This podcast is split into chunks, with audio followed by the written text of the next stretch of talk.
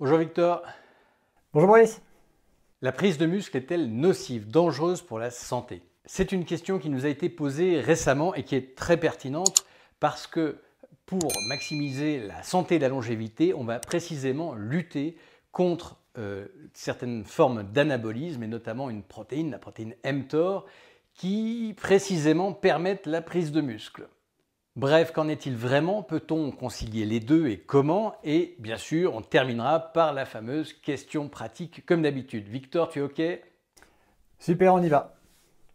Alors pour commencer, Victor, est-ce que tu peux nous dire euh, un peu rapidement pourquoi est-ce que l'on vieillit? Mais juste avant de laisser la parole à Victor, j'en profite pour vous rappeler qu'on aborde régulièrement ces thématiques dans nos mails qui sont gratuits qui sont les conseils secrets de Sequoia Santé. J'espère que vous êtes inscrits. Si ça n'est pas le cas, eh bien vous avez le lien dans la description et je vous invite à le faire. Allez Victor, c'est à toi. Alors, pourquoi vieillit-on? La question est vaste et difficile, merci de me la poser. Tout ce qui se passe dans nos vies a été strictement sélectionné par l'évolution. Et donc le vieillissement n'est pas un bug, c'est une caractéristique importante. Il y a un type de cellule immortelle chez Homo sapiens, et ça s'appelle le cancer.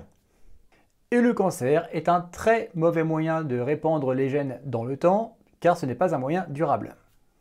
Nous vieillissons car même si au niveau individuel ça limite notre existence, au niveau de notre espèce et de nos gènes, cela permet l'apparition permanente de nouveaux individus. Et ces nouveaux individus sont soumis à des mutations, puis à la sélection naturelle. Et c'est ce processus qui assure que notre progéniture, plus ou moins lointaine, continue à s'adapter à son environnement et à évoluer. Une espèce d'individu immortel cesserait alors d'évoluer, et donc finirait par disparaître le jour où ils ne sont plus adaptés à leur environnement. Donc le vieillissement permet un renouvellement de l'espèce qui continue à s'adapter. Bon, c'était une question un peu vache, je te l'accorde. Euh, vous savez sans doute qu'on a fait un podcast euh, sur le vieillissement alors, on aborde la thématique de façon un petit peu différente et complémentaire. Vous l'avez sans doute visionné, mais si ce n'est pas le cas, alors je vous renvoie vers ce podcast. Victor, est-ce qu'il y a un lien entre croissance et vieillissement? En bref, oui. On va rester très simpliste, mais la croissance, de manière générale, fait intervenir la multiplication cellulaire. Et la multiplication cellulaire entraîne le raccourcissement des télomères, qui sont des petits capuchons d'ADN au bout de nos chromosomes. Donc les télomères, qui permettent de protéger les chromosomes, se raccourcissent à chaque nouvelle division cellulaire. Et quand les télomères deviennent trop courts, à force de division cellulaire, eh bien la cellule ne peut plus se diviser et son ADN peut devenir instable.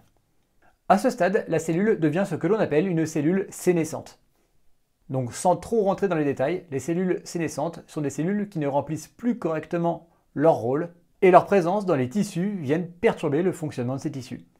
Donc la croissance accélère la survenue de cellules sénescentes qui diminuent la fonction des tissus que l'on observe au cours du vieillissement. Ok, est-ce qu'il y a un lien entre croissance et maladie? Et eh oui, il y a aussi un lien entre croissance et maladie, et ça c'est lié à l'anabolisme.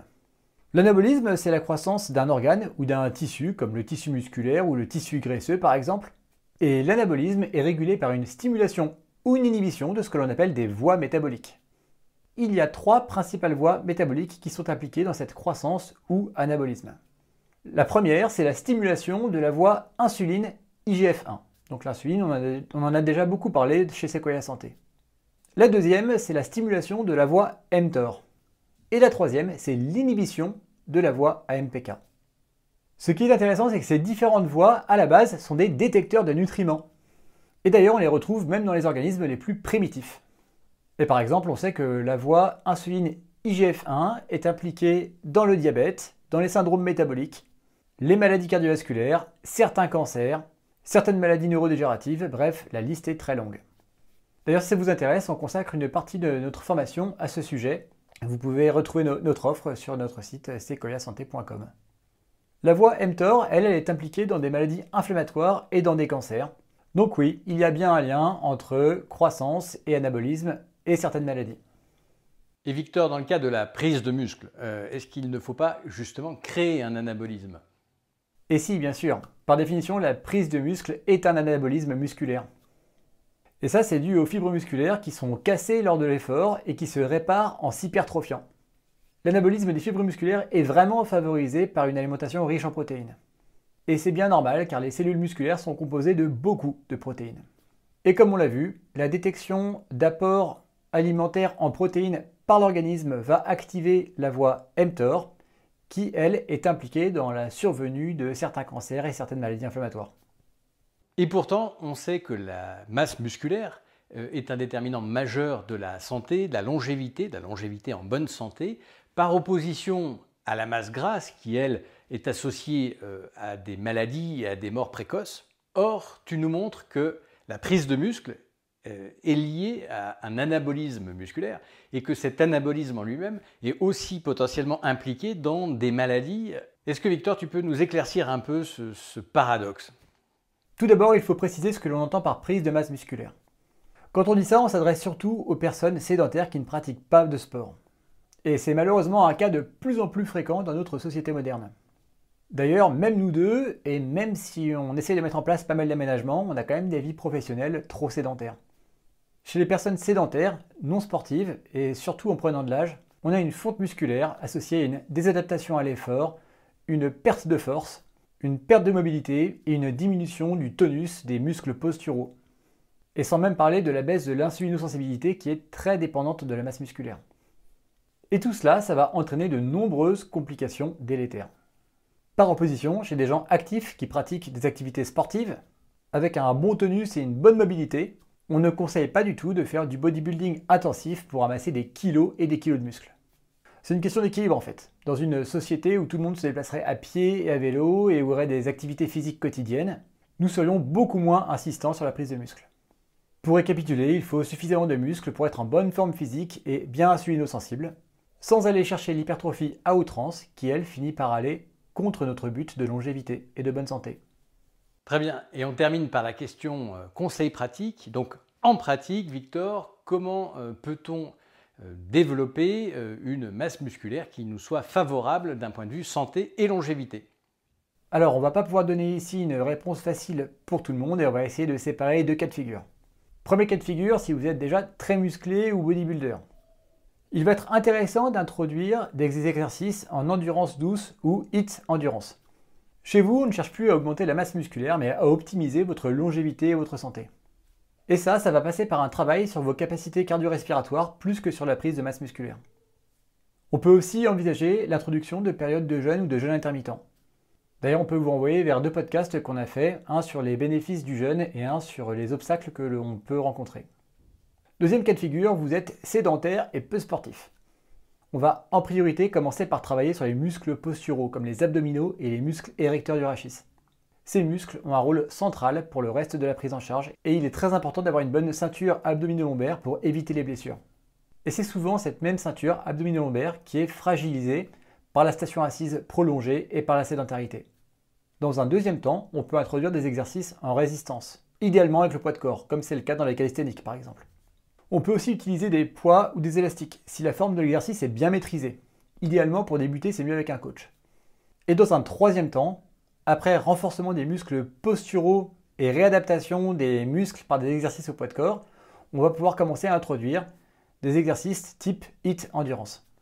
Donc petit rappel, l'acronyme HIT, c'est H-I-I-T, ce qui veut dire High Intensity Interval Training. Donc en fait, c'est de l'entraînement fractionné. Et on n'oubliera pas de manger suffisamment de protéines si on a un poids de corps faible pour permettre aux muscles de s'hypertrophier. Merci Victor. Juste une petite euh, précision. Alors là, ça devient de plus en plus technique. Hein. Mais on a un certain nombre de sportifs d'endurance euh, qui, nous, suivent et qui nous posent euh, des questions régulièrement, qui nous sollicitent pour un sportif d'endurance qui ne ferait pas une préparation physique généralisée, une PPG, qui ne ferait que de l'endurance, est-ce que tu, euh, alors vu que c'est assez catabolisant hein, comme sport, est-ce que tu peux conseiller quelque chose de, simple plus spécifiquement pour eux? Donc, Typiquement, chez le sportif euh, d'endurance, ça va être très important d'essayer de garder un entraînement hebdomadaire, euh, si possible, de PPG. Donc le PPG, c'est la préparation physique générale. Donc ça va être un entraînement ou plutôt que de faire euh, les distances habituelles en course à pied, on va réaliser des exercices au poids de corps, par exemple des pompes, euh, des tractions, du gainage pour les abdominaux. Et donc on va renforcer l'ensemble de la musculature, mettre en jeu tous les muscles du corps et souvent certaines parties de la musculature qui ne sont pas stimulées lors des exercices en endurance. En clair, on muscle le haut, hein, pour caricaturer, avec un entraînement élargi de type cross-training. Il aussi un souci qu'on rencontre chez les gens qui pratiquent beaucoup de sport en endurance. D'ailleurs, souvent, ils vont pratiquer un seul sport en endurance. Par exemple, ils vont faire que de la course à pied. C'est qu'en fait, ils vont avoir des mouvements répétés, donc toujours le même mouvement, donc la foulée euh, de la course, qui peut créer des micro-traumatismes répétés et aussi qui va faire une musculature hyper spécialisée sur ce mouvement-là, avec possiblement des déséquilibres, des défaillances sur d'autres groupes musculaires qui ne vont pas être mis en jeu. Donc ça va être important de réintroduire un entraînement physique plus général pour euh, s'occuper du reste de la musculature. Et d'ailleurs, ça diminue le risque de blessure chez ces personnes-là. Merci Victor pour toutes ces explications. Pour résumer, parce que c'était assez vaste, on va rappeler quelques points clés. Premier point clé, le muscle est clairement indispensable à la santé et à la longévité en bonne santé. Et le problème actuel concerne plus souvent un défaut de muscle hein, qu'un excès de muscle, même si pour certains bodybuilders, c'est l'inverse qui va se poser. Deuxième point clé, une trop forte masse musculaire, un trop fort anabolisme musculaire va stimuler trop fort et trop fréquemment les voies de l'anabolisme. Or, les voies de l'anabolisme, ce sont aussi des voies qui sont impliquées dans un certain nombre de maladies, donc il ne faut pas les surstimuler, c'est très important. C'est pour ça qu'il faut bien différencier deux situations à peu près opposées. La première, elle concerne les gens qui sont sédentaires, et la deuxième, elle concerne globalement les gens très musclés, euh, par exemple des bodybuilders. Les sédentaires, c'est devenu presque la norme aujourd'hui, c'est dramatique. Et d'ailleurs, si vous ne faites pas euh, du sport euh, suffisamment intensif, au moins une fois par semaine, et que vous ne marchez pas régulièrement, etc., vous êtes globalement dans la classe des non-sportifs et des sédentaires, c'est clair. Là, l'objectif, il est simple, c'est prendre du muscle. Et la deuxième situation, c'est la situation que l'on retrouve notamment chez les gens qui pratiquent uniquement ou beaucoup de musculation, euh, de bodybuilding par exemple, et chez qui on voit des muscles parfois de taille imposante. Et cette hypertrophie, ce degré d'hypertrophie musculaire est permis par la consommation euh, fréquente euh, plusieurs fois dans la journée de, de, protéines et bien sûr des entraînements très intensifs, ce qui permet d'être en situation d'anabolisme presque un peu tout le temps en fait. Et cette situation, elle n'est pas optimale parce que, comme on l'a vu, l'anabolisme, il peut aussi être associé à un certain nombre de maladies. Et dans un souci de longévité, ce n'est pas cette situation que l'on peut recommander. Là, l'objectif, il est simple, c'est diminuer l'anabolisme en diminuant les, séances, bien entendu, en intégrant surtout euh, de l'endurance, que ce soit de l'endurance euh, à faible intensité, douce, ou que ce soit de l'endurance euh, en fractionné à haute intensité, le HIT endurance, et en introduisant aussi également des périodes de jeûne intermittent si possible. Dans les deux cas, ces deux cas extrêmes, finalement, on voit que l'objectif, c'est de converger vers un corps qui ressemble de près ou de loin, comme on pourra, en tout cas, à une sorte de corps d'athlète, hein, qui est un, peu le compromis entre les deux. Voilà, ce podcast est terminé. Merci de nous avoir suivis jusque-là. Pensez à vous abonner à notre chaîne si ça n'est pas déjà fait et d'activer la cloche de notification pour ne rien rater en mettant un pouce vers le haut pour cette vidéo, en likant cette vidéo comme on dit, vous nous donnez beaucoup de motivation pour euh, créer euh, du contenu, continuer à créer du contenu et vous nous aidez aussi à être référencés, donc merci d'avance.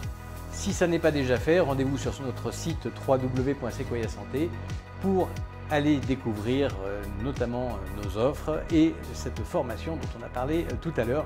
Quant à moi, je vous dis à la semaine prochaine pour un prochain podcast et en attendant, prenez soin de vous. Merci Boris, prenez soin de vous.